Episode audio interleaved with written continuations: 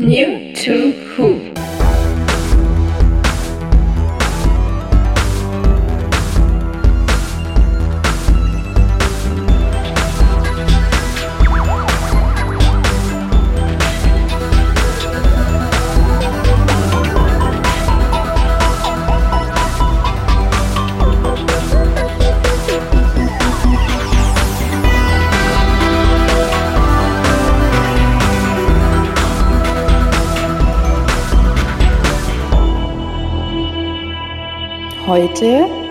Deutsche Doctor Who Veröffentlichungen. Hallo und herzlich willkommen zu einer neuen Ausgabe von New to Who. Und heute beschäftigen wir uns mit einer Frage, die immer mal wieder im Internet auftaucht. Eigentlich immer mal wieder heißt ziemlich häufig. Und zwar die Frage, gibt es das denn auch auf Deutsch? Ja, gibt es im Zweifelsfall. Uns gibt es auf jeden Fall auf Deutsch. Mich an diesem Ende Leitung, am anderen Ende Leitung, den guten Kolja. Einen wunderschönen guten. Guten Abend. In diesem Fall. Ja, äh, die Frage kommt immer wieder, weil Leute natürlich sagen, ja, ich gucke Dr. Who ja momentan auf One oder ne, wo auch immer. Ich hätte aber gern auch ein paar mehr Sachen. Gibt es da was Deutsches zu kaufen? Die allgemeine Aussage ist ja, gibt es eindeutig.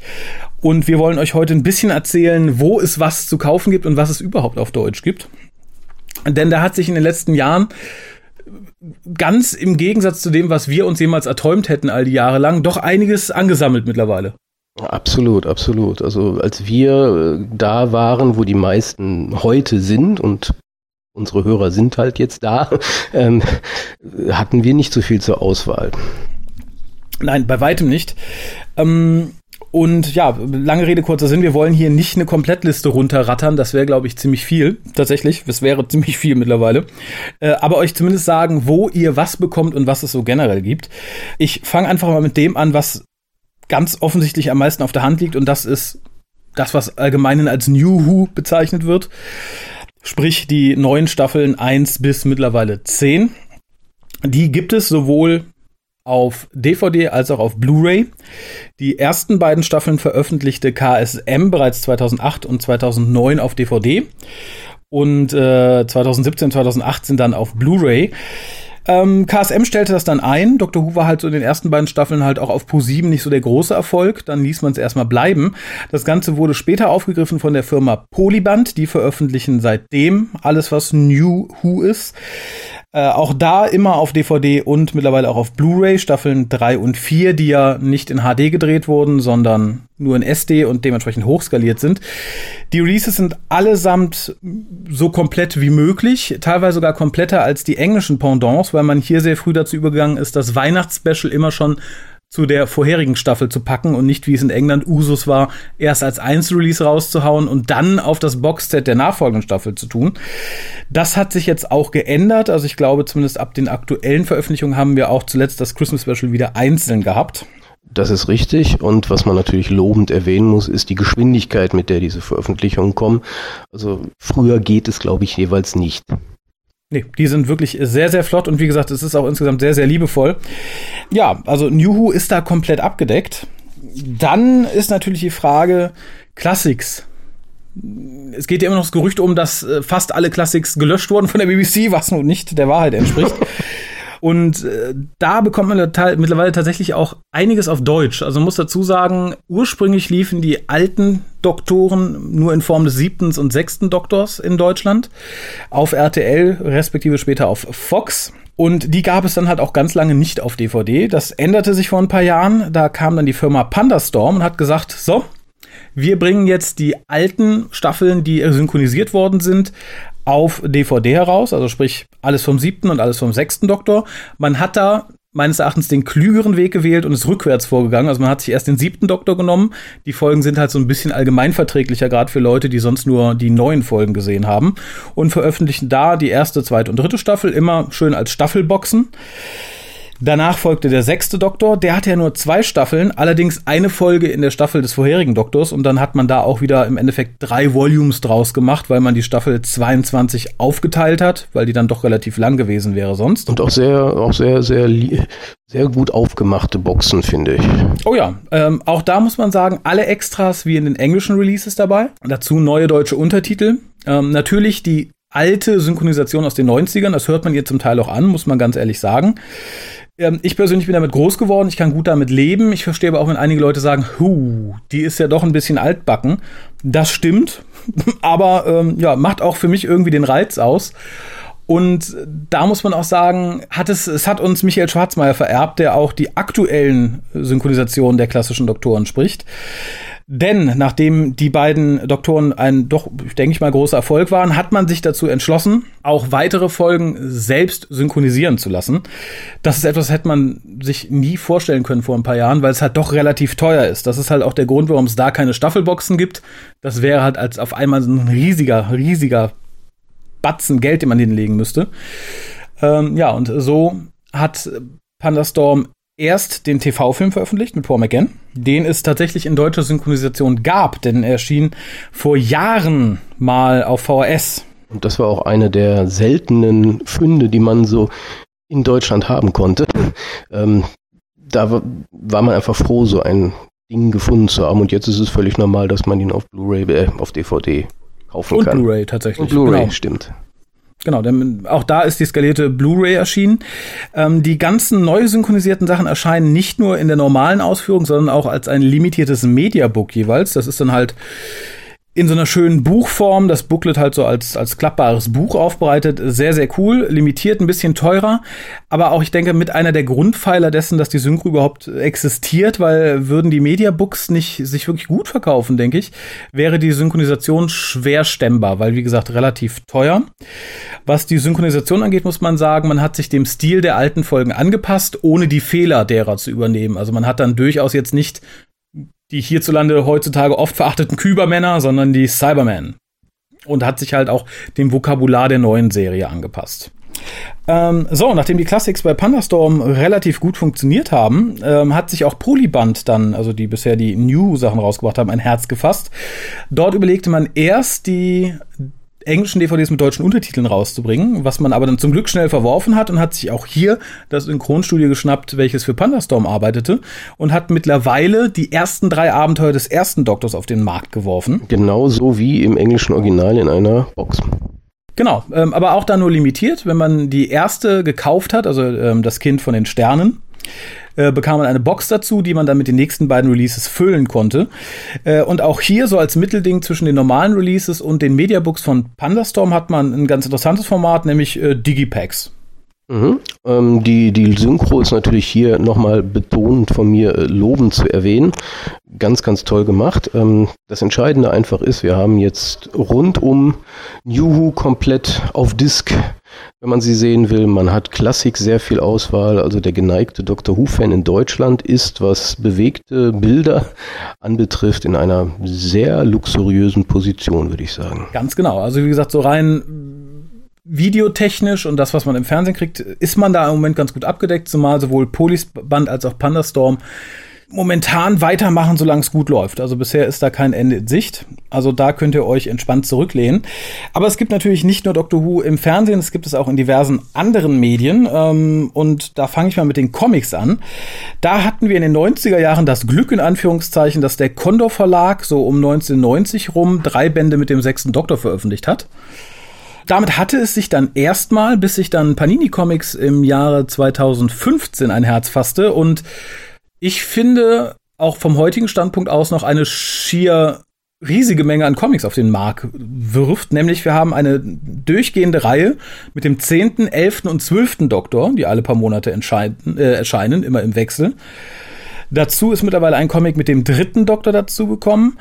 Ähm, ich glaube mittlerweile drei Comics mit mehreren Doktoren. Das wäre einmal, ich glaube, die vier Doktoren und die Gefangene der Zeit in zwei Bänden. Korrekt. Und für die Leute, die sagen, ich kann mit Doctor Who nicht so furchtbar viel anfangen, aber ich finde Torchwood super. Auch Torchwood äh, erscheint momentan bei Panini Comics. Das ist eine ganze Menge. Äh, sind insgesamt sehr schöne Sachen. Natürlich auch nichts Originaldeutsches, sondern Übersetzungen aus dem Englischen. Ja, wobei man auch hier vielleicht erwähnen sollte, ohne ins Detail gehen zu wollen, Doctor Who als Comic hat in England eine wahnsinnig lange Tradition und in dem Sinne ähm, zapft man hier diese lange Tradition an. Genau, aber auch da wird an geneigter Stelle noch irgendwie tiefer ins Detail gegangen. Für die Leute, die mit ja, bebilderten Geschichten nicht so viel anfangen können, sondern lieber das reine Wort haben, sprich gerne lesen. Die haben vielleicht bei eBay oder bei Amazon gebraucht oder sonst wo äh, das Glück, noch die alten Bücher zu kriegen, die im Deutschen erschienen sind. Das wären nämlich einmal Planet der Daleks und Invasion der Daleks äh, von Terence Dix geschrieben, erschienen 1980 und 81 im Franz Schneider Verlag. Das war einer der klassischen Jugend- und Science-Fiction-Verlage damals. Schneider-Bücher waren für, für uns damals ja die Bücher. Da passte Doctor Who auch irgendwie rein, vor allem in diese Aufmachung. Also wenn ihr die seht, das hat nicht optisch nichts mit Doctor Who zu tun. Das sind Science-Fiction-Bücher, eigentlich ursprüngliche Science-Fiction-Bücher. Blieb dann auch erstmal bei den beiden, bis sich um die 90er der Goldman Verlag daran machte, ähm, ich glaube, insgesamt sechs Romane auf den Markt zu bringen. Äh, unter anderem auch nochmal die Neuübersetzungen von den beiden aus dem Franz Schneider Verlag. Fünf plus eins würde ich sagen, weil das sind die Dalek-Geschichten plus das Kind von den Sternen, würde man heute sagen. Ja, sehr richtig. Und auch da könnt ihr momentan das Glück haben, sie vielleicht irgendwie bei Ebay oder so abgreifen zu können. Wobei wir da das große Glück hatten, irgendwie, ich erinnere mich dran, man hat die immer mal für 30 Cent oder Pfennig nachgeschmissen bekommen auf diversen Gebrauchtwarenplattformen. Mittlerweile zahlt man da locker 20, 30 Euro für. Also ich äh, rede nur von dir und nicht von wir. Ich hatte das Glück, die bei Erscheinen zu kaufen. so alt bin ich nicht.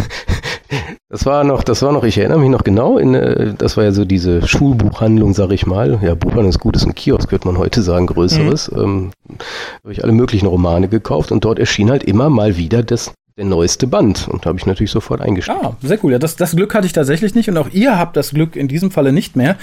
Wenn ihr aktuell was kaufen wollt, müsst ihr auf die Neuveröffentlichung zurückgreifen. Und Dr. Who Romane erscheinen momentan bei Crosscult und Bas bei Bastei Lübbe.